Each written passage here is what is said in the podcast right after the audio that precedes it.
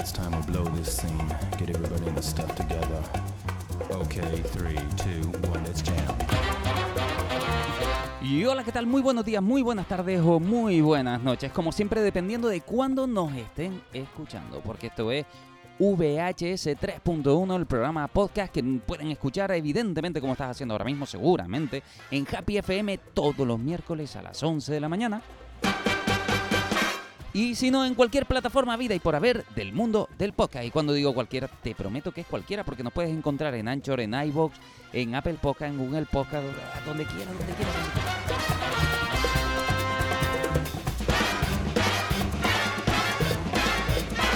Y venimos cargaditos de pilas, en que, bueno, venimos Ismael y yo esta vez para dar un pequeño repaso nada más. Antes de que empecemos fuerte, fuerte, fuerte, vamos a hablar de los estrenos que hemos podido visionar justamente estas navidades, películas que recomendar, porque un poquito va a VHS, un poquito de eso estamos dando últimamente como muchas noticias frescas de las cosas que están pasando en el mundo del streaming, en el mundo del videojuego, un poquito de todo en general y algunas veces recomendaciones de qué ver y sobre todo importante, qué no ver. Aunque a veces no coincidamos en gustos. ¿Qué tal Ismael? ¿Cómo estamos? Muy bien, aquí vamos. Ya se acabó la Navidad. El roscón todavía no, ¿verdad? Porque todavía queda en la nevera, queda un cachito para poder degustar, ¿no? Ese último sabor de Navidad. Pero Para bueno. mí la Navidad es eterna, yo la mantengo siempre conmigo. No, hombre, no, si no es aburrida, sí. Eso hay que acabarlo, si no se aburre. ¿Qué te sientes cada vez más en las Navidades? ¿Más Grinch o más Noel? Siempre he sido Grinch, Sin cambios, ¿no? sin cambio. Yo tengo sangre finlandesa, así que para mí la Navidad sale sangre verde por ahí. Por Ah, todas pero no Reyes entonces, los Reyes no. No, no, yo lo vivo todo en mi casa. Todo. Todo en mi Ah, casa. bueno. Lo que pasa que, de hecho, me gusta más adelantar las cosas al señor Noel, justamente, porque, claro, cuando tienes niños en casa considera Ah, que es más oportuno un 24 de diciembre abrir regalos que un 6 de enero y enseguida para el colegio. tú usas el multiverso de la Navidad, ¿no? Yo lo uso como me da ahí. la gana. Tú tienes todo metido ahí.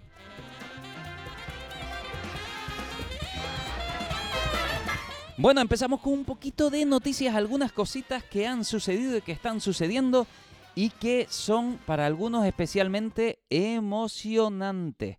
Hay, bueno, una, un, un- pequeño notición para algunos.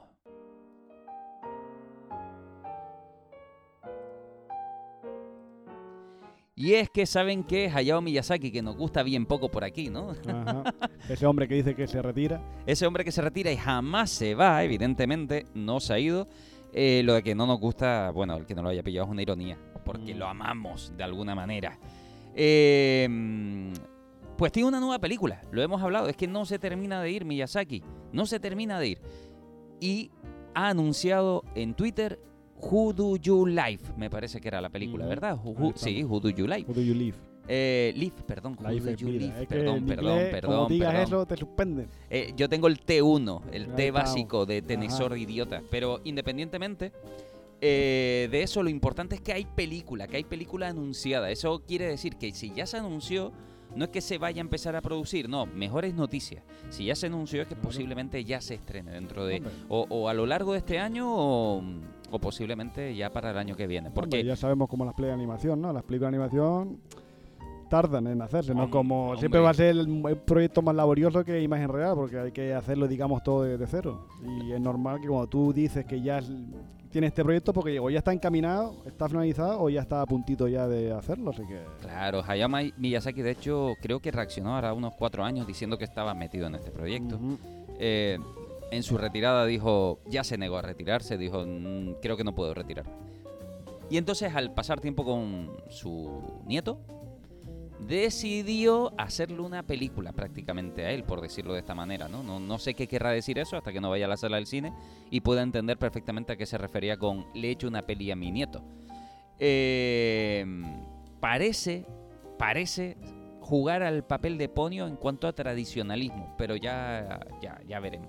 También me atrevo a decir que no se habían tampoco aventurado todavía a dar fechas o posibilidades de salida de esta película, sobre todo porque Hayao Miyazaki tiene una edad. Y tampoco podían anunciar a bombo y platillo algo que iban a terminar sin terminar. Yo creo que ya en esto está en un punto en el que, aunque el hombre se nos fuera, ya serían capaces de, de darle la visión de autor final. Ahí está, Miyazaki no es George R. R. Martin, ¿no? Él Efectivamente. cuando dice que voy a hacer algo es porque ya lo tiene hecho ya o está a puntito, ¿no? Pero Eh, no, eh, a eso, eso quería decir, justamente. no dice voy a tener tres libros aquí preparados para dentro de tres años y han pasado 15 y todavía primero no lo han lanzado. Hombre, es muy curioso y tengo mucha curiosidad por saber qué película nos trae porque tú lo has dicho, es tradicionalista, pero claro, su nieto eh, vive en la época moderna, no lo digamos. Así que habrá que ver cómo va, mm, digamos, Miyazaki a trasladar ese Japón contemporáneo, que él no está acostumbrado a hacerlo, porque películas contemporáneas en los 80 tendría algunas, pero estamos en los 2000 ya y todo ha cambiado respecto a los 80. Es cierto, es cierto. En principio, la peli iba un poco, o la idea que él quería lanzar, que se sepa, porque eso hace cuatro años ahora. Y hace cuatro años, que puede ser cinco perfectamente. Mm. No, no, no lo tengo muy claro ahora esa fecha. Simplemente era cómo eh, era la transmisión de los ojos del abuelo al hijo, básicamente, del, del mundo. Eh, vamos a ver qué, no sé, no sé. Vamos a ver qué sorpresa se nos plantea aquí, simplemente. Viene firmado por Miyazaki, así que siempre es obligado, ¿no? El verlo. Y ya está. Tradicionalista a muerte y tanto así que se está quejando, pero ya no de ahora, se está quejando ya de la inteligencia artificial de años. Imagínate cómo será ahora mismo. Ahora tanto él como Guillermo del Toro y otros artistas lanzan la voz, eh, porque claro, recordemos que también Guillermo del Toro no es solo director, también es un poquito millasaquillo en el sentido de que le gusta toquetear un poco varios palos. Y eh, le flipa el mundo artesanal de alguna forma. Y están totalmente horrorizados con la llegada de la inteligencia artificial ah, de la manera en la que lo está haciendo. No sé si tú has podido ojear cómo se ha vuelto de famosa Sí, sí, últimamente ahora todo el mundo lo utiliza. para, para todo. Para todo utilizan esas cosas, no sé. ¿A ti que te Hombre. gusta el mundo del guion? ¿Has visto que ya se toquetea también para Sí, guion? sí, se que- toquetea visualmente para Mm. imagen. Como curiosidad yo creo que está bien, pero a la hora de meterle mano y que eso sea, digamos, algo ya como norma, es muy difícil porque ya hemos visto que, por ejemplo, ahora todas las plataformas usan el algoritmo, ¿no? Esa cosa tan famosa, el algoritmo. Si tú has visto esto, te voy a inundar con un montón de productos similares y es un error porque al final sí, yo veo una cosa, pero me tendrás que ofrecer alicientes para ver otras cosas diferentes a lo que yo ya he visto. Claro. Porque lo que yo quiero ver lo voy a ver igualmente, no hace falta que tú me lo ofrezcas porque yo voy a ver ese producto o esa calificación o ese género porque me gusta, pero me tendrás que ofrecer otras cosas de tu plataforma para poder yo navegar en ello y decir, pues mira, tengo curiosidad. Y la- lo que es la AI, yo creo que lo que hace es que el ser humano se convierta un poco más vago, porque le va a lanzar una idea vaga a la máquina y la máquina va a responder dándole algo.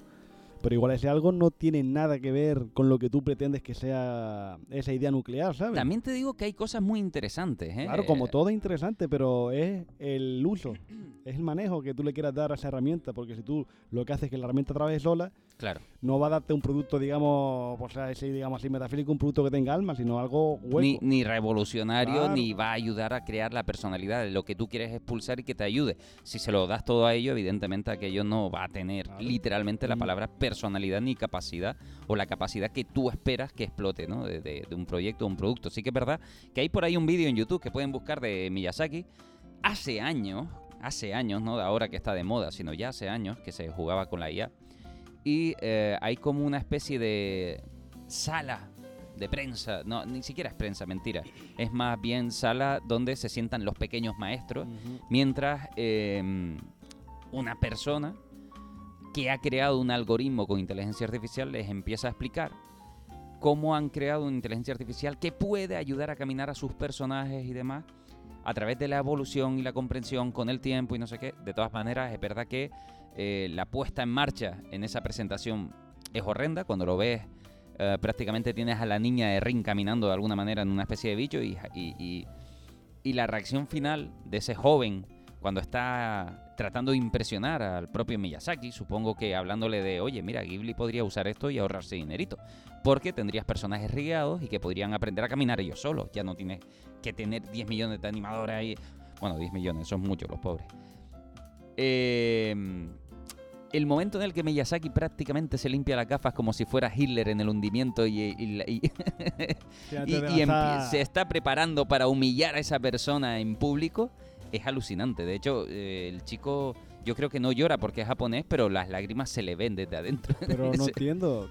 eh, una IA que le dice cómo una, un- un personaje, un muñeco, camine, aprenda a caminar, pero no sé. Ah, sí, porque hay una IA que básicamente, ya, pero desde hace tiempo, ¿eh? que simplemente eh, se utiliza para, oye, si yo muevo un objeto de izquierda a derecha, le he dicho que estos son sus pies y le, le ha dicho que esto es suelo, que esto es gravedad, que esto es cosa. Entonces, ese bicho trata de tratar de intuir cómo llegar de A a B. Y entonces, con lo que se le ha propuesto como extremidades, las usa y poco a poco, con la experiencia, va usando su mejor versión de un caminar. Lo que pasa que la, una inteligencia artificial no siente dolor. Eso significa que hay momentos donde puede dar un pie, un paso, perdón, con un tercer pie que sea la cabeza. Y la cabeza de repente se rompe y, da, y la utiliza de pierna porque considera que, oye, pues es más factible caminar con tres pies usando la cabeza que con dos, ¿no? Quiere decir que no, no, es, es evidente que la IA no tiene una comprensión, una lógica de las cosas a ese nivel o al nivel que nosotros podríamos entender y lo que usa es otro tipo de lógica donde, oye, pues a mí me da igual, tú lo que quieres es que yo llegue de A a B, que llegue de la manera ergonómica o, o humana, eh, no me ha dictado esas leyes. Pero eso es extraño porque... Ya te lo digo. A la vez que le mete los parámetros de estos son las, extremidades y tal, mete el parámetro de que solo puede caminar con esas extremidades. Pero es que es curioso porque muchas IAs iniciales, no, no creo que suceda ya ahora, ¿eh? pero en esta época, muchas IA iniciales que usaba Google y demás, casi todas caminaban, eh, los bípedos les costaba comprender la IA bípeda, si tú le añades brazos, casi todas tendían a echarse al suelo y caminar con brazos y piernas. Quiere decir, se, se entienden ellos mismos como cuadrúpedos para sujetar mejor el peso. Hombre, porque El, el bípedo en- es extraño para En el ellos. origen es así. Efectivamente. El hombre erguido, digamos, cuando se erguió, eso fue un avance, digamos, en la evolución. Pero claro, es normal que una, que una máquina diga, si tengo cuatro extremidades, pues lo normal es que camine con las cuatro. Efectivamente. Pero, y a veces al revés, a veces los brazos van para atrás. Claro, claro, cada vez hay que como ponerle más límites de decir, bueno, es que los hombros no pueden ir para atrás, ¿eh? Que- Sí, como Bueno. que no sabe que dentro de eso hay un hueso y hay músculos y, y tiene que responder a eso, ¿no? Correcto, entonces, claro, eh, Miyazaki al ver eso, lo único que dijo fue, ya no es solo por el hecho de que aquello pueda dar miedo, en, en el sentido más estricto visual, sino que lo considera pues casi un... Él, él dice una pérdida de la fe en la humanidad. Quiere decir, relegar todo el trabajo artístico a Por una máquina. Ahí está, pero es que ni siquiera, por eso digo de vago, porque ni siquiera le va a dar parámetros de que camine por eso, porque tú como dibujante, tú cuando haces dibujo, tú pones una línea, por ejemplo, cuando está el personaje está en vertical o algo y se mueve, tú te ciñas esa línea para que la figura cuando haga los movimientos no se parezca extraño. Y digo yo, la IA no es capaz de hacer eso. Sí, lo, no, ya a día de hoy... Por eso sí. digo que son cosas que parece que son cosas experimentales, como que venga, a ver qué sale de aquí. Y no, no, tiene que haber, yo creo que en eso tiene que haber una especie de orden. Eh, Está, está, un poco, está un poco en pañales, todavía en aquella época estábamos hablando, ¿eh? Ahora, la IA de ahora no tiene nada que ver. Sí, pero la IA ahora es más extraña, porque dice, dame una figura de Jesucristo con esto y esto. Y te la cagada de imagen que te quedas todo loco. Sí, bueno, pero eso, eso voy a guardármelo para ver si también traemos alguna vez algunos artistas al programa, aparte de estar solo nosotros, y podamos debatir más fríamente con ellos, gente a favor, gente en contra, porque la IA ha levantado, bueno, demasiadas escamas. Yo todo lo que sea progreso, para mi forma de ver siempre es bien. Y estaré a favor de eso. La cosa es que ese progreso lo utilice de una manera adecuada. Que no te supedites tú al progreso, sino que el progreso sea manejable para ti. Pero no que al final te maneje él. Porque después no haces nada. No hacemos nada. Es que cambiamos un poquito. ¿Sabes por qué? ¿Por qué? Porque Hideo Kojima, concretamente, es de los que considera esa frase que tú acabas de soltar. Claro. Hideo Kojima se ha puesto muy aventurero con el tema de la inteligencia artificial. Y es que sí tenemos, pues, los retractores por un lado, tenemos la gente a favor por el otro. Y que Kojima es uno de ellos que eh, dice que si un deseo tiene ahora mismo, es el poder ser un creador de videojuegos inmortal gracias a la inteligencia artificial. ¿Qué te parece esto? Porque justamente lo que está diciendo es tratar de imprimir todo su carácter, sus ideas, su lógica en una inteligencia artificial que termine reaccionando como él prácticamente y pueda ir creando juegos, primero ayudándole y después que los cree cuando él ya no esté. Me parece algo de primera vista a veces engreído, ¿sabes? Ser inmortal. ¿Pero por qué? Porque tú podrás darle a la máquina todo tu saber o toda tu, tu experiencia a la hora de desarrollar un videojuego, una historia o lo que sea. Pero a la máquina le va a faltar algo, que es algo que yo creo que es inherente al ser humano, que es la curiosidad. Una máquina al final no deja de ser una máquina que se va a ceñir a las cosas que tú le introduzcas a la máquina. Pero un ser humano va a ser capaz de ir un poquito más allá de donde estamos formados, ¿sabes? Porque tú puedes tener un estilo de dibujo y de repente cambiarlo. Y venga, voy a cambiarlo, voy a hacer ahora, en vez de hacer el brazo con, de esta manera tan rígida, la voy a hacer un poquito más suelta. Una máquina no creo yo ahora mismo que tenga esa curiosidad o esa iniciativa de querer eh, jugar con ese, con ese muñeco, mientras que el ser humano siempre va a tener una curiosidad por querer ver, ¿y si lo hago así? A ver qué pasa. Somos más maleables en ese aspecto y la máquina es muy rígida. Yo, para mi forma de ver, dentro de mi cortoplacismo de informática, que es muy que es básico, es saber teclear con los dos dedos y ya está, ¿sabes? Pero yo pienso que el ser humano es diferente a la máquina por esa curiosidad o ese factor que nos hace diferentes a una máquina. Ah, el tema de la inteligencia artificial va a dar mucho que hablar, ya te lo digo. Bueno. Esto, esto no se va a acabar en dos días ni tres días. Pero Kojima que deje de hacer tanto Metal Gear Solid ambientado en el papá de Solid Snake y que haga ya cosas diferentes y que las haga bien. las está haciendo distintas. Ya hemos visto juegos bastante diferentes. Sí, ¿eh? pero ahí él, él hizo el del transportista este, ¿no? El de, el de Segur, ¿no? Vale, sí, hizo ese que, eh, eh, que estuvo, Sí, estuvo muy pero bien. ¿eh? Estuvo- No, no, es un juego de autor. Ay. Es un juego de autor y además ha creado una empresa que, como él mismo afirma, eh, todos los días tiene una oferta de compra que él está rechazando de momento. Para mí su mejor juego y su marca de la casa sigue siendo el Metal Gear, que claro. bueno, estaba desde la MSX, ¿se acuerdan los ordenadores sí. aquellos? Pues desde aquella época ya estaba, ya estaba por ahí. Pero bueno, vamos a ver qué es lo que pasa con el tiempo. Sí que es verdad que aquí esto está destronando muchísimas cosas. La, inteligencia artificial no es solo la que ustedes prueban, ya en cine, eh, en el cine más hollywoodiense se está, se está utilizando. Y puede ser una herramienta absolutamente revolucionaria para todos. Ya veremos.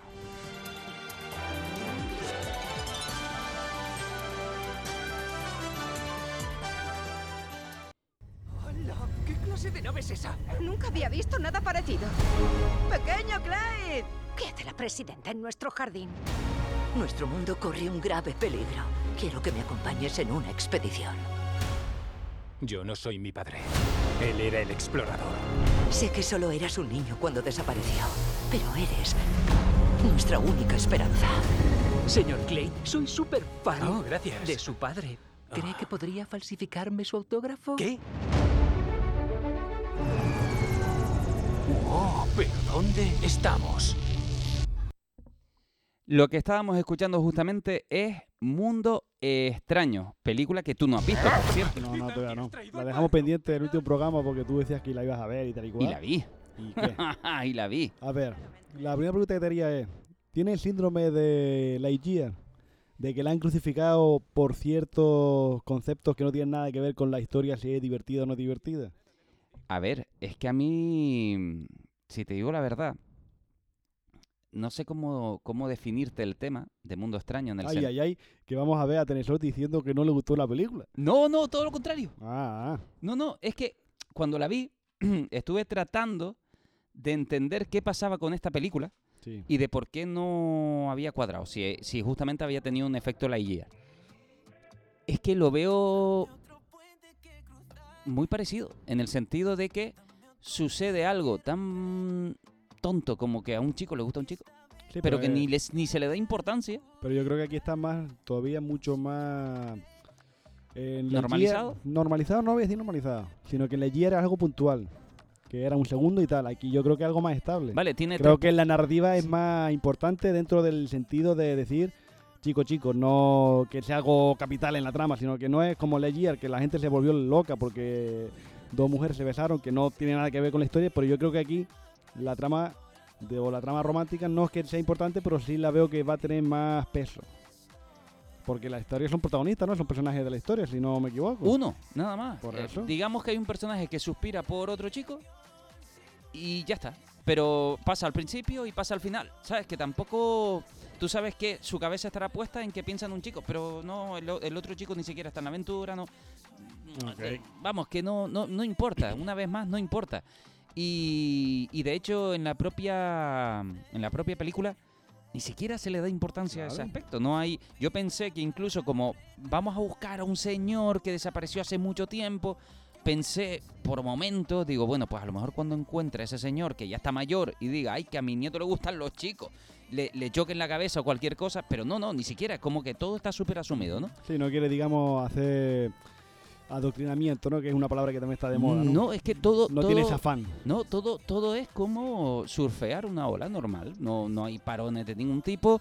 eh, no hay reflexiones de ningún tipo en este sentido.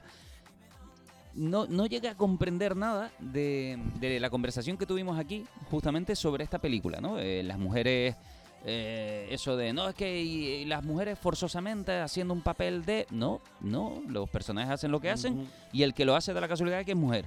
Al chico le gusta a quien le gusta y por casualidad es, por, porque sí es hombre, porque le gustan los chicos y ya está. Pero no, no hay nada forzado, no hay nada mal traído, no, no está, es que está todo muy bien.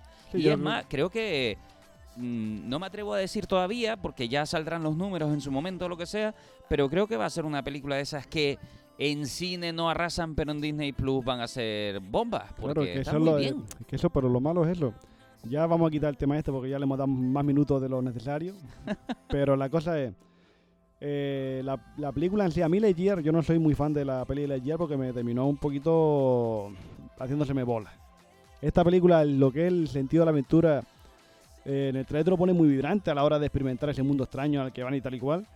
Así es. Eh, Pero es eso, es la aventura, digamos, eh, en, el sentido de, en ese sentido de frenética. Eh, Es que O así- tiene parones ahí, porque el ya lo que tiene muchas veces tiene varios parones que a mí se me hicieron, se me hicieron un poco bola. Y la revelación ahí, cuando te ponen la revelación de quién es el malo original y tal, ay, lo vi pillado por los pelos.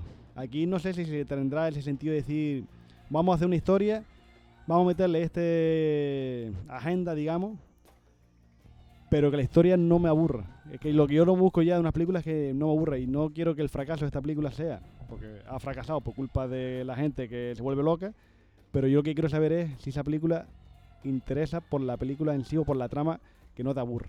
Porque parece que las películas de animación muchas veces pierden el que mm, no la veo fresca. A No- ver, la película es de ciencia ficción, ofrece un mundo extraño, Ujú. básicamente lo que va a ofrecerte. Y yo lo pasé bien en el viaje. Como en algunas películas puedes decir, ay aquí o ay allá, pero en realidad estaba bastante bien. No, no, no tengo muchos peros que decir, creo que la aventura está bien en, en muchos aspectos. Y como en general suelo ser un amante de la ciencia ficción, pues no lo pasé nada mal. Ya está, ya con eso yo, quiere decir, con que se lo curraran, hicieran una película de ciencia ficción bien animada y con presupuesto y con calidad, la tiene. Otra cosa es que siempre hay alguien que va a encontrar, hasta en la mejor película del mundo, su, su cosa, ¿no? Pero creo que es suficientemente aceptable como para ser un éxito de Es cine. que son cosas que no entiendo porque esta peli que por lo menos te ofrece algo original, se la pega en taquilla.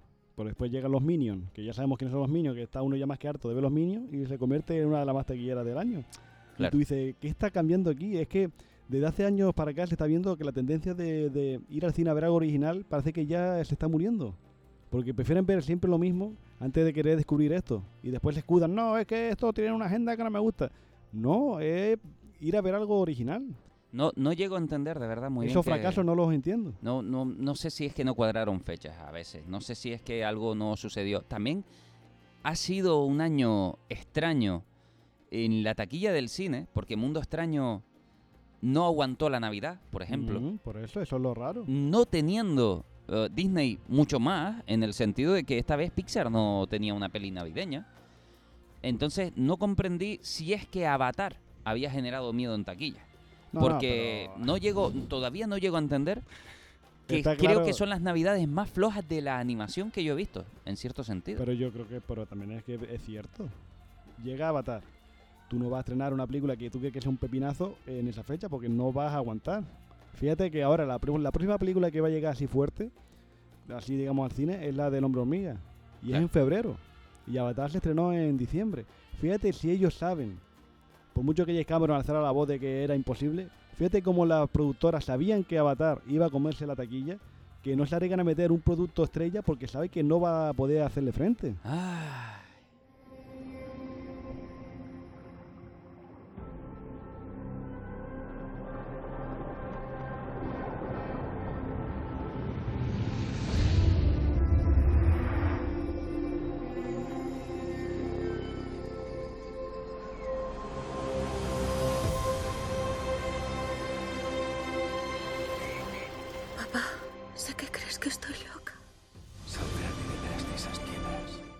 Es que se estrenó Avatar, justamente. El sentido del agua. La fuiste a ver, Ismael. Claro que sí. Yo no soy fan de Avatar, de la primera parte, ya lo digo, porque siempre lo he dicho que no una película que yo la fui a ver, el 3D sí era muy bueno, pero la película, de, como te dije, me aburre, porque parece que estaba, estaba viendo un pastiche de conceptos que no le que no les pillé, no los pillé porque digo, es que esto me lo han contado antes y me lo han contado mejor que en Avatar. Que Avatar, la primera, es eso, es. Te cuento Pocahontas mezclado un poco bailando con lobo, o el último samurai, en un mundo súper fantástico, y ya está. Y yo me aburrí. ¿Qué pasa? Que yo no voy a decir, ay, Avatar. No, yo fui a ver Avatar porque es una película que hay que verla en cine. Correcto. Está hecha para verla en cine, no para verla en tu móvil, en tu tablet o en tu tele de 60 pulgadas. Hay que verla en una tele, como en una pantalla como tiene que ser. Y aquí porque no hay Atmos. Si en Fuerteventura hubiera, hubiera cine... O Atmos no, ¿cómo se llama? El IMAX. Sí. Iría a verla en un cine IMAX. Porque esta película es que cuanto más grande sea la pantalla, Sí, estoy de acuerdo. más vas a disfrutar. Estoy contigo. ¿Qué pasa? Que yo voy a ver Avatar porque voy a verla, porque yo no soy hipócrita de decir no voy a verla y después la veo. No, yo la voy a ver porque a mí no se me pierde nada decir que la voy a ver, por mucho que no me gustara la primera. Yo fui al cine, compré mis palomitas grandes, me compré mi refresco grande, ¿por qué? Porque es una película de tres horas y cuarto, ya que está bien alimentado para poder aguantar Te- la peli. te- mm, hice lo mismo, esta vez Claro. con botellita de agua, pero me compré mi... nunca, nunca lo digo, pero es verdad, y, y nunca lo hago, de hecho, pero esta vez me compré mis palomitas saladas y mis Ajá. palomitas dulces No, y cayeron todas en Yo el salada, la dulce, la no me simpatiza mucho, por todo salado. Jope, ahí, un- no voy a decir nada, pero una de caramelos estaban brutales. Me siento, me pongo las gafas y vamos a ver qué pasa con Avatar. Y te digo, de la misma manera que no me gusta Avatar la primera, Avatar la segunda sí me gustó. Me gustó mucho. ¿Por Tres qué? horas de película. Tres horas y cuarto que se van volando. Que la gente, la, la gente crítica de la película, no, es que pasa un documental de Greenpeace y tal. ¿Quién, quién dice eso, por favor? Ojalá hubiera películas así, con un ritmo que no te da. Para mí no me dio ningún síntoma de cansancio dentro de las tres horas y cuarto que tiene la película. Embelesado totalmente con el mundo que ofrece, el mundo acuático, ¿no? Que ofrece Pandora. Porque estás tú embelesado viendo cómo salen cosas por aquí, salen cosas por allá. La trama, dentro de lo trillado que ya está, de una relación paterno-filial con un hijo rebelde, otro hijo responsable, la chica mística y tal, dentro de lo que está trilladísimo, aquí yo, para mi forma de ver, sí veo una especie de evolución de personajes en el que ya sabemos quiénes son y ahora vamos a jugar con ellos, a ver qué nos van ofreciendo. Claro. Otra crítica aparte del documental de Greenpeace, otra crítica dice, no, es que es un rollo adolescente. Son adolescentes los que protagonizan la película. Es normal que tenga un rollo adolescente. No sé, es que cuando tú ves el trailer sabes que se va a desarrollar en ese aspecto, pues no critiques algo que tú ya sabes que vas a ver, porque vas a ver eso. Rollito, no un rollo amoroso, pero sí un rollo rebelde de un chaval que está siendo un poco incomprendido. Si tú aceptas eso, yo creo que las pelis se disfrutan más. Hay que ir sabiendo lo que vas a lo que vas a ver. Y yo te digo, yo disfruté mogollón. Estoy de acuerdo, yo también. Como hacía Víctor, tiempo que no hablo- pasara. Saludo a Víctor, primero saludamos a Víctor. Hola Víctor, Hola, que nos hola. tendrás que estar escuchando, aunque no estés hoy con nosotros. Parece que está muerto, pero no, No, está no está ya con nosotros. No, en la El próxima vez ya, ya lo estará. de ¿no? hecho, me da pena que no esté en este programa, que no haya podido coincidir, eh, porque él también la vio. Entonces habló en su nombre, digo que también le gustó. Porque además fue él que me dijo, oye, vete a ver el sentido del agua, que además la vi en el 3D nuevo a a decir- 60 frames por Pero segundo. tú no ibas a verla o qué? ¿Eh? Tú no ibas a verla. Sí, no, Ah, no, donde no sabía si verla todavía era si en 3D o no. Yo te iba a verla en normal. Yo también, porque ¿Por qué? Porque la primera, la primera hora que había era la que más me cuadraba. Era a las 4 menos cuarto y me cuadraba más. Pero cuando fui ese día no estaba. Estaba la de las Ah. 4 y en 3D. Digo, pues nada, pues vamos a verla en 3D, ¿qué la vas a hacer? Y la vi en 3D. Claro. Y no me arrepiento tampoco en 3D. Porque... No, no, yo tampoco. Lo que pasa es que el 3D siempre ha tenido una cosa. Es verdad que el nuevo sistema, o por lo menos este nuevo sistema que está rodado como con más frame por segundo, Sí. aunque a veces se pueda notar que se frena en algún momento, pero muy chiquitito, no casi no se nota, es imperceptible y alguna... Pero independientemente de eso, la primera vez que yo vi una película en 3D, y creo que una de ellas fue Avatar, entre otras, recuerdo que me iba quitando las gafas de vez en cuando, no por mareo ni por nada, sino porque me molestaba la quitada de luz que me... Las gafas quitan Sí, luz sí. a la película. Sí, aquí no la hay, es verdad. Es verdad que una cosa que sí veías cuando veía el 3D de los años 2009-2010, eh, yo veía la luz de atrás de la pantalla, veías la luz de, las de los proyectores eh, reflejados en el asiento que están delante tuyo y decía, "Uf, me molesta más la luz que estoy viendo aquí que no la película. en sí". Efectivamente. Y aquí es verdad, que es verdad que no noté. No, no notas eso. se nota Y- que ha evolucionado un montón eso. Efectivamente, pero también le quita luz a la peli, eso sí es verdad. ¿eh? sí, Todavía sí. no es inevitable que si tienes un cristal delante no le absorba algo de luz a la propia película. Y es como, "Uf, ¿qué hago? ¿Cómo compenso? ¿no? Eh, si la veo en 2D tengo esto, pero si la veo en 3D gano aquello. ¿no? Eh. Sea como sea, es verdad que la película en 3D, me decía Víctor, la mejor película en 3D que he visto jamás. Yo no he visto muchas, No, yo tampoco, pero. no he sí visto muchas, cierto. pero tiene toda la razón. Y también debo, a pesar de la arrogancia de James Cameron, a veces hay gente que es muy arrogante y dice barbaridades, Pero James Cameron siempre ha sido pero arrogante. James Cameron es arrogante, dijo barbaridades, pero eran verdad. Cuando él dijo, um, Marvel le queda años para estar a la distancia de Avatar, estoy de acuerdo en la calidad técnica y del CGI que Ah, tiene. Avatar. Estoy totalmente de acuerdo. La calidad técnica que tiene esa película me parece impecable. Eh, Yo siento algo parecido a cuando vi la primera vez, cuando se estrenó El Señor de los Anillos. Y yo vi esa película en el cine y dije, esto es intachable. Sí, pero ¿cuál es la diferencia que tengo, que te digo yo con El Señor de los Anillos? Que El Señor de los Anillos, por lo menos, lo que tiene las maxituras y todas estas movidas son algo que lo han creado eh, artesanos. Sí, Pero hay que ver que Avatar, voy a poner el 90% de lo que tú ves ahí, es generado por ordenador.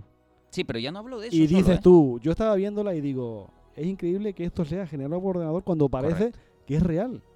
El bicharraco gigante este, que es la ballena gigante, que es uno de los personajes que son protagonistas de la trama, el nivel que tiene de detalle de cualquier cosa que le busques tiene algo, tiene una rugosidad, una textura, eh, algo que te queda boca abierto. Es decir, sobre todo cuando eres consciente de que esto se ha generado desde cero, que no ha sido alguien que ha cogido un poco de arcilla, ha ido picando, ha ido elaborando. No, no, no.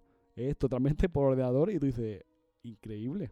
No, no, es, es brutal, el acabado de la película es brutal porque muchos pueden considerar que es meramente animación y no lo es. En realidad hay un mixto hecho de un nivel que solo creo que James Cameron es el único loco porque además tenemos un programa por aquí que tendremos que dedicarle a James Cameron concretamente y ver su, su recorrido porque cuando hagamos eso veremos que James Cameron no es tanto un director de cine, que lo es, que lo es, el tío es un visionario, se plantea la película, se sienta, se, se rompe el alma con ella y, y hace su trabajo, pero a veces no, no es que sea solo un gran director como otros directores en el sentido de cómo cojo la cámara, como... No, no, James Cameron es un señor técnico.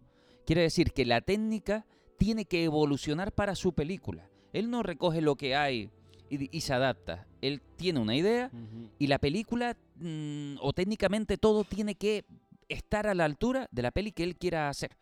Tiene que inventar cosas nuevas constantemente. Algo así como hizo George Lucas con Star Wars, que reinventó una industria a partir de una peli. James Cameron lo ha hecho con cada peli, prácticamente. Con cada no, pero sí ha Sí, tenido todo- puntos fuertes en la Sí, vida sobre todo ha dicho, "Eh, avances, avances técnicos y efectos especiales sobre todo, porque ahí tenemos Terminator 2, la primera vez que se ve al T-1000 cuando está de la llama, esa transformación de líquido a humano, eso Claro. era fue algo revolucionario en su, en su tiempo. Claro. Y, y cuando cogió Titanic, eh, pues también el señor dijo, eh, esto tiene que ser como yo quiera que sea. No, y antes de Titanic cuando hizo la de Abyss, También Avi, Avi que fue él otra. quería rodarla bajo el agua como sea y lo consiguió, que uno de los actores salió imputado de ahí porque digo, casi me asfixio por culpa tuya, y tú ahí tan tranquilo y todavía me dices que tengo que repetir la toma. ¿Sabes? James Cameron, si es verdad, como director no sé si será bueno o malo, por lo menos hace películas super mega entretenidas. Malo no es, ev- evidentemente. No, no, pero en el sentido de que mm, no pueda ser, digamos, al llegar a un- al nivel de, de como tiene que ser un director, como puede ser ahora mismo Scorsese o Tarantino, o antiguamente como puede ser Alfred Hitchcock, Billy Wilder o John Ford. No sé si llegará a ese nivel de crear esas cosas, pero sí es cierto que una labor técnica que él mete en las pelis siempre va a estar por delante a lo que se hace en el momento. Eso es cierto. Claro, yo creo que James Cameron tiene más un lenguaje tecnológico donde quiere llevar todo a un punto. En este caso, además, James Cameron, por ejemplo, Titanic. Cuando él quería hacer Titanic, casi en el contrato tenía que le pagara un, un submarino para ir a ver el Titanic, ¿no? este, este tipo de locuras, porque él es un amante del mar, él es un amante de todo esto. Y, y estoy convencido de que Avatar, cuando él hizo Avatar 1 y dijo, me quiero quedar aquí, es porque tenía estos planes de decir, si, si el mundo es difícil para irme a rodar por él y no sé qué, mira, creo mi mundo. Y eso es lo que ha creado aquí, concretamente, un avatar a, a un nivel donde él mete la cámara y todo lo que él quería está ahí construido de alguna manera, sin los límites de se me va a mojar el- la cámara en agua salada, se me va a romper. No, no, ya tranquilo, el agua salada la creo yo. Claro. Y, y hago todo lo que me, me dé la gana. En ese El sentido, agua, ¿no? Lo controla, claro. Y, y- y a pesar de crear ese mundo digitoide, el señor lo mezcla con su vida, con su amor al mar, porque lo que estás viendo no es un mar inventado, es el mar traducido a James. Cameron, por decirlo así. Eh, al igual que ese mundo es un mundo traducido del nuestro, ¿no? Y ahí veíamos esas especies de, no, no recuerdo el nombre ahora del- de, en el mundo de las ballenas esas Sí, la que ballena grande esa, las ¿no? ballenotas esas que habían. Pero es, es evidente que hacía una apología durante minutos y minutos y minutos, una apología, no, una crítica, perdón, de la casa de ballenas. Pero, pero de una manera descarada, ¿no? En el, en el buen sentido. Porque está bien que la gente con grandes productos como este eleve un poco la voz y diga, mira, esto es lo que pasa.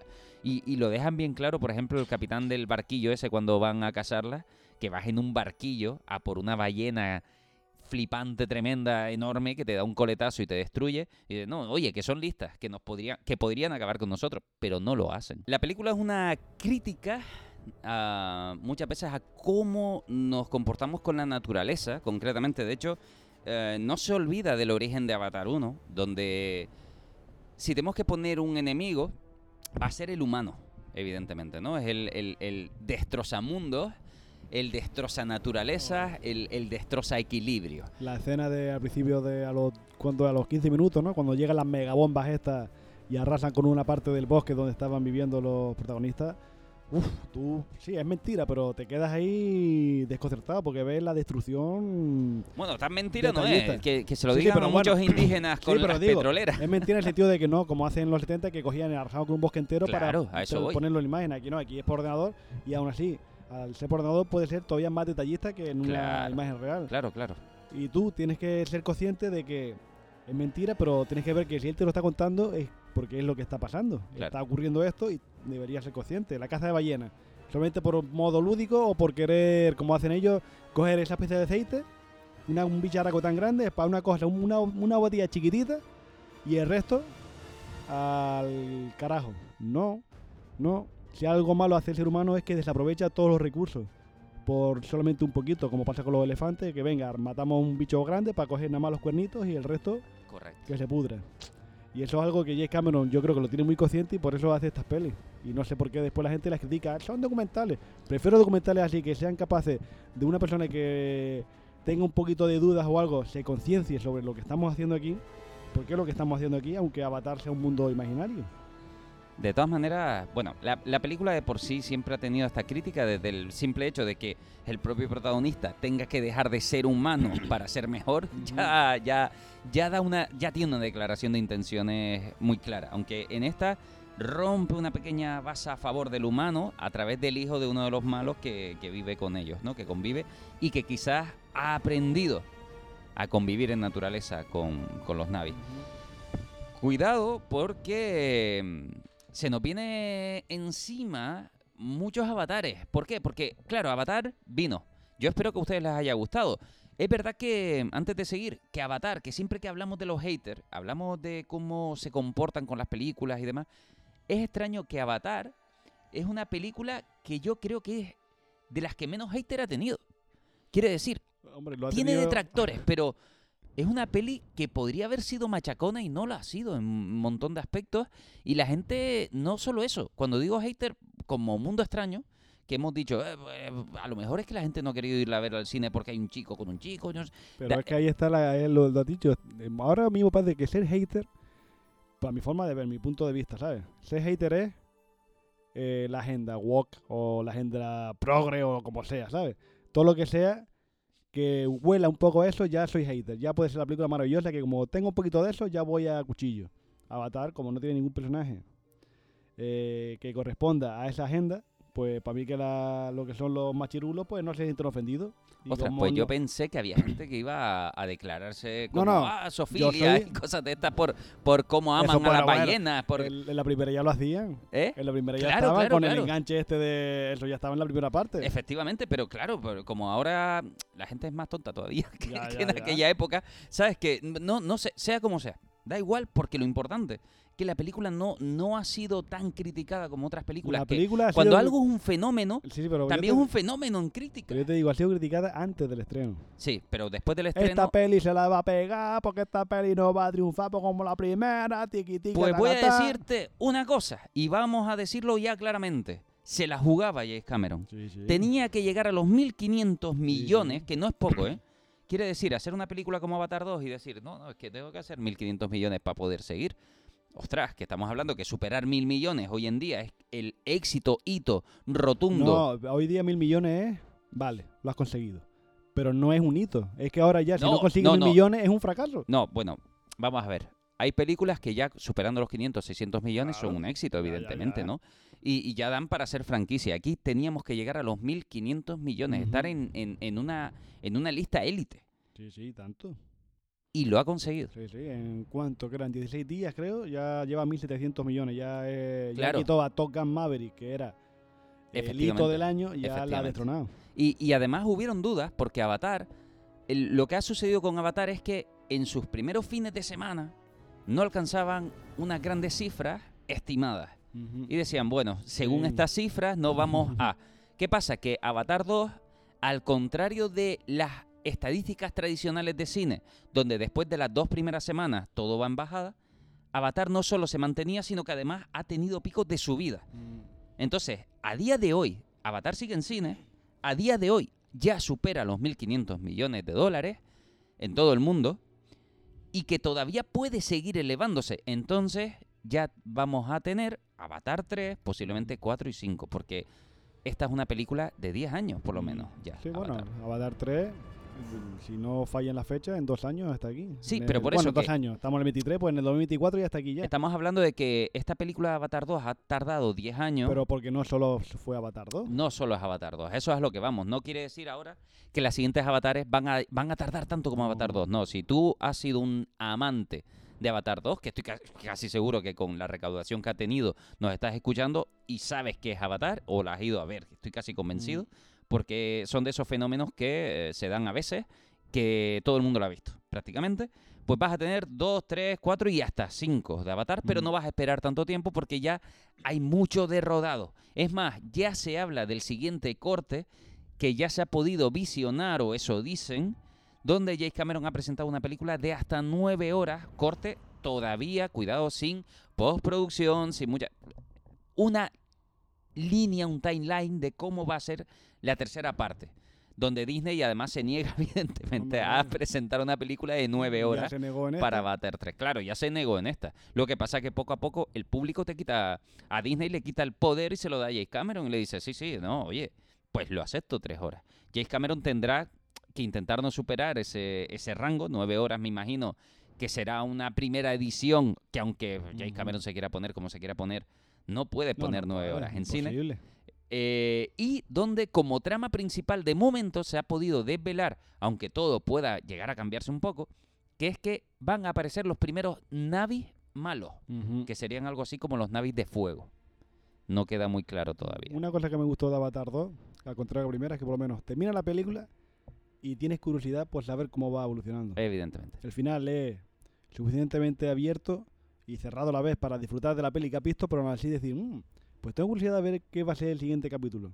Y yo te digo una cosa, tú me pones ahora mismo, hubiera visto la película Avatar, me pones media hora más y yo la gozo igualmente. De lo bien hecha que está la peli y lo bien narrada que está, que no te aburre en, en ningún momento. Así que nueve horas, descabellado, eso está claro, porque nadie va a aguantar nueve horas en una sala de cine y ni puede. Hay una cosa que se llama vida que nos impide estar sentado ocho horas en el cine para ver una sola película, eso está claro. Pero una película, por ejemplo, tres horas y cuarto, igual no creo que tampoco llegue a tanto. Porque ya creo yo que Avatar, Avatar 2 ha echado el pulso de ver si la gente va a ver al cine y fue más a verla, pero yo creo que una película un poquito más corta se va a agradecer más si la trama no va más allá, no llena mucho más, porque tampoco la trama no es que sea gigantesca, como para decir tres horas de película para verlo, pero está bien rodado. es lo que tiene, que está bien rodado, pero fueron 14 años de espera de la gente que quería ver Avatar y claro, tú le metes tres horas de un mundo tan maravilloso y te quedas a verla. Claro. Pero ahora como el corte, el espacio de tiempo va a ser más corto respecto a esta, igual la gente ya dice, sí, sí, voy a ver Avatar, pero no me pongas ahí tres horas y media porque igual no voy a pasar por el aro, ¿sabes? Ahí hay que tener mucho cuidadito. El público tal y como te quita, te da el favor, te quita el favor. También es verdad que Avatar está jugando con una ventaja que el resto se está encargando de dársela, de alguna forma. Eh, cuando fui a ver Avatar, lo que te sucede a ti me sucedió a mí, mi paquetito de palomitas, mi no sé qué, mi sensación de cine. Mi Mm, sensación de cine, que ya me la habían quitado. Ese es el problema, Sí, quiere pero, decir. ¿Pero por qué? Porque tú no fuiste a ver Top Gun. Eh, no, no, tienes toda la razón. Yo fui a ver Top Gun Maverick en el cine y agüita, ¿eh? Pero son pocas las que están Pero ¿por qué? Porque ya la... Lo queramos o no, los superhéroes ya se están saturando. Eso está claro. La gente busca ya otra cosa.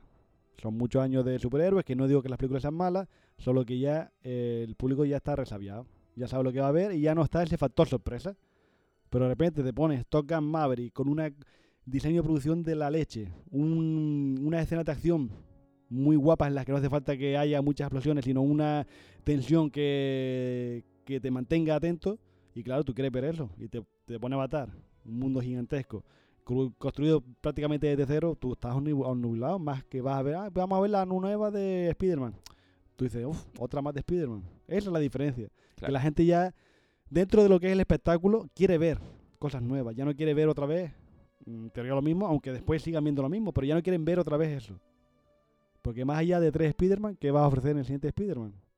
Si ya lo que ellos que querían ver ya lo han visto. A ver con qué vas a jugar. Mientras que con Avatar, no, porque como Avatar en el mundo es todavía por descubrir, que ahora tú me dices, vamos a ver Avatar malo, pues dices, pues mira, eso ya es interesante. Claro. No vamos a ver ese, esa gente, esa raza que está en comunión con la naturaleza, que el respeto mutuo. No, no, aquí vamos a ver unos, unos- una raza o una subespecie que son destructores, y que eso también da mucha curiosidad. Es que claro, en Avatar 2 hay esas escenas de alejamiento, donde de repente ves el mundo, la Tierra, esa, el Ujú. planeta donde están eh, conviviendo y demás, y dices, ostras, ahí tiene que haber mucho más. Muy grande.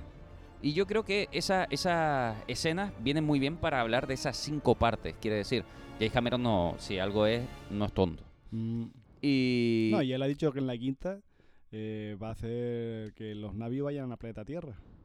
claro, en la quinta parte. Entonces vamos a ver cómo va a ser la visión de esa tierra, que seguramente será una tierra devastada. Lo más, no, lo más probable es que sea una tierra que sea como la de la de Wally.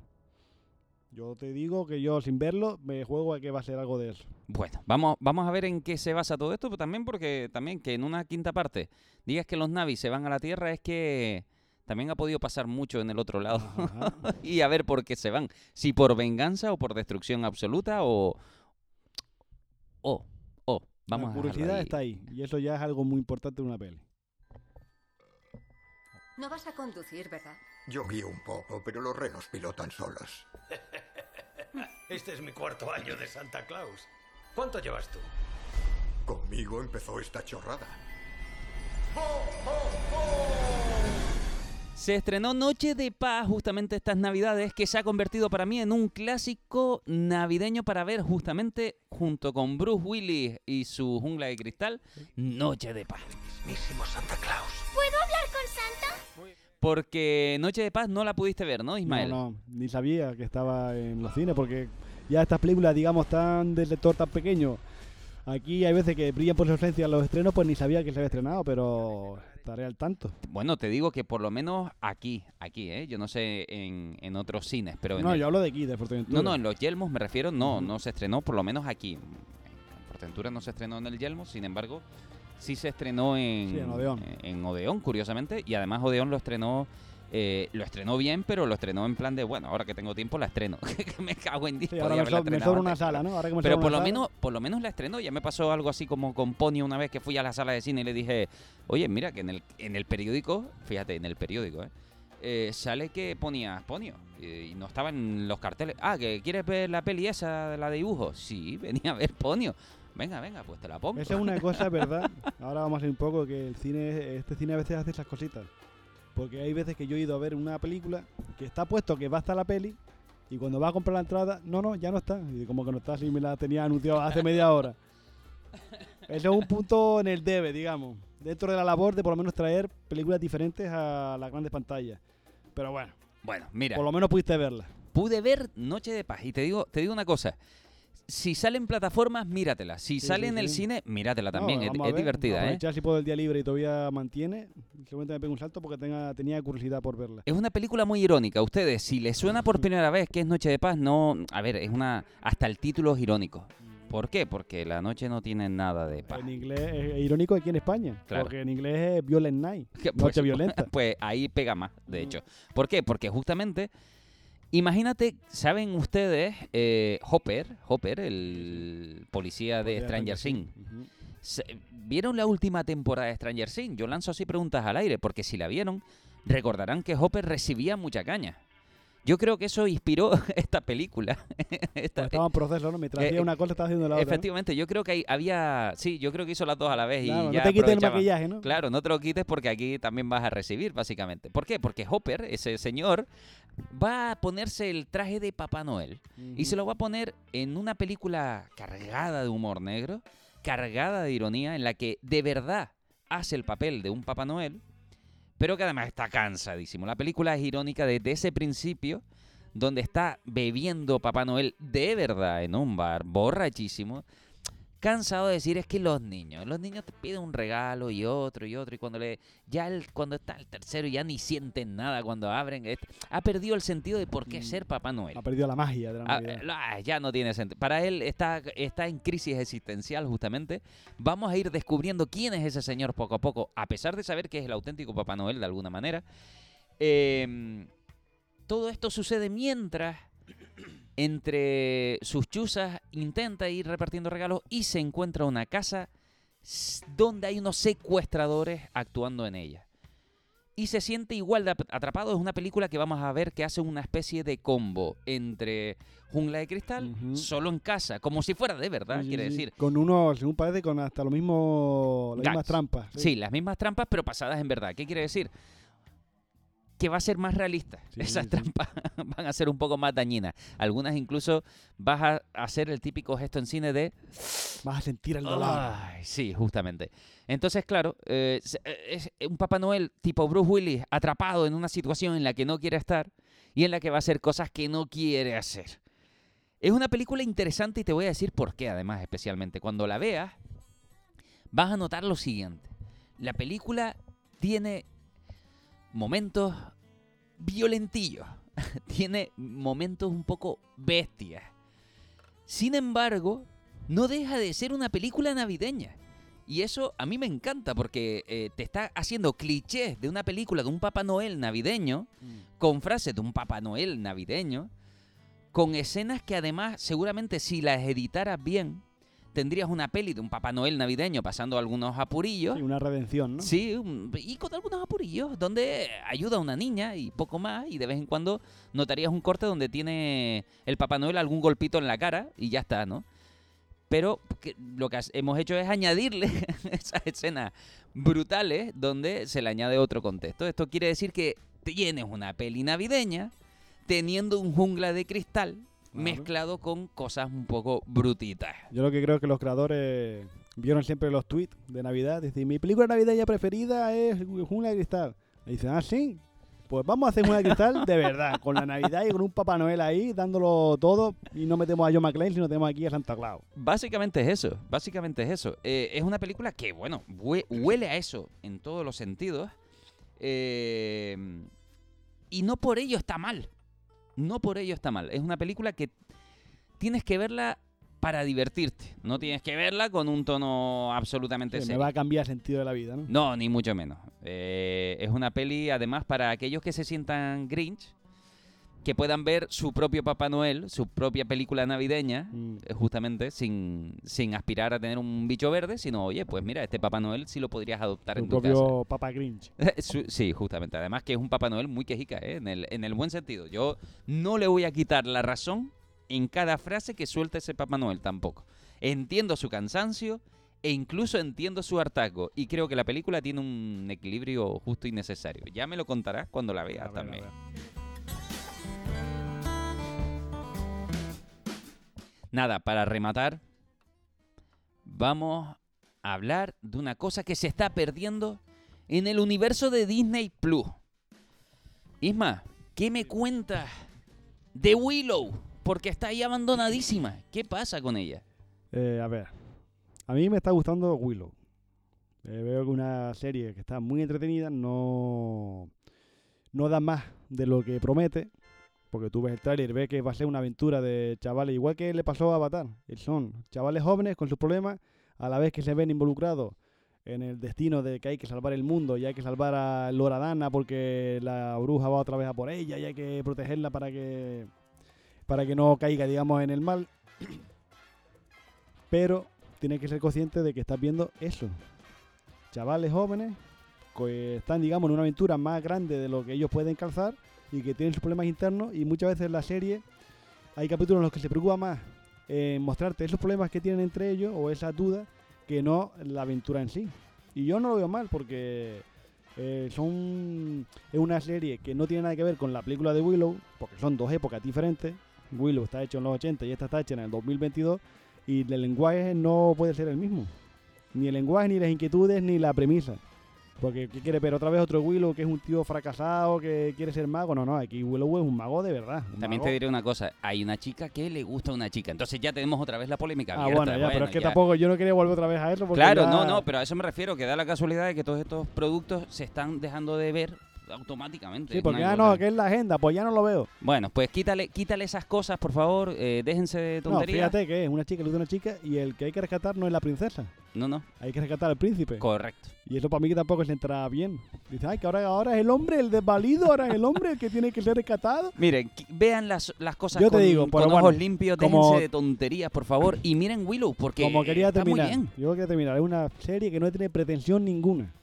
Sino solamente que cada vez que llega el miércoles y ponga Disney Plus, te pases 40 minutos entretenidísimo. Además, de verdad, y ¿eh? tiene el último capítulo, aquel que se desarrolla, el último capítulo que he visto yo, aquel que se desarrolla en el mar este raro, en el mar este que es un mar pero que, que tiene un palmo de agua. Eso es fabuloso, tiene unos efectos especiales y una fotografía que me encandiló. Willow, ya saben que hay una película en Disney Plus que es de culto, con el Ujú. tiempo se volvió de culto. Además, eh, no hace falta verla si no quieres, si quieres está estupendo, si no, no pasa nada, puedes saltar directamente a la serie. Es una buena serie, es una serie muy entretenida, yo me lo estoy pasando, pero muy bien con ella. De hecho, mm, empecé así como, venga, va- vamos a hacer el esfuercito y no sé qué, un poco. No, que va, enganchadísimo. Empecé ahí episodio tras episodio. Ya está, es verdad que tienes que dar el primer salto porque es una... Está, la gente está acostumbrada, está acostumbrada a superhéroes. De repente volvemos a la fantasía medieval, Sí, pero ya hay fantasía. la magia, las cosas, y bueno, les cuesta un Si poco. algo tiene el 2022 son series de fantasía. Sí, es cierto, es cierto. Que han cierto. reinado. Sí, sí. Que han sido Juego de Tronos y, Sí, sí. los Anillos de Poder. Así que no es que te pille de mala. No, no, para nada. que tienes que tener, eh, yo creo que tienes que tener una mirada limpia para ver esas cosas. Y una mirada sin pretensiones, una mirada de quiero disfrutar un buen rato de ver esto. No quiero ver nada más. Si eso es lo que quieres hacer, Willow, ya te digo que es tu Por eso cuando el último programa dije hay que darle amor a Willow. Hay que Está darle guay. un poquito de amor. Está muy bien, ¿eh? está muy bien. Eh, además, me encanta Willow. Ha pasado bien el tiempo y me gusta verlo en pantalla. A mí me gusta el gigantón. También, El también. gigantón ese siempre con sus chanzas y su broma mola mucho. Un También, personaje también. bien hecho. Lo admito, lo admito. Bueno, no nos da tiempo para muchísimo más, así que el próximo día, donde ya estará Víctor otra vez con nosotros en presente, nos volveremos a ver todos. Muchísimas gracias, Ismael, por haber estado aquí. Pues nada, hasta la siguiente. Y muchísimas gracias a todos ustedes por habernos escuchado. Ya saben que nos pueden escuchar todos los miércoles en Happy FM Fuerteventura a las 11 de la mañana. Y si no, en cualquier plataforma de vida y por haber del mundo del podcast. Gracias por habernos escuchado. VHS 3.1. Adiós.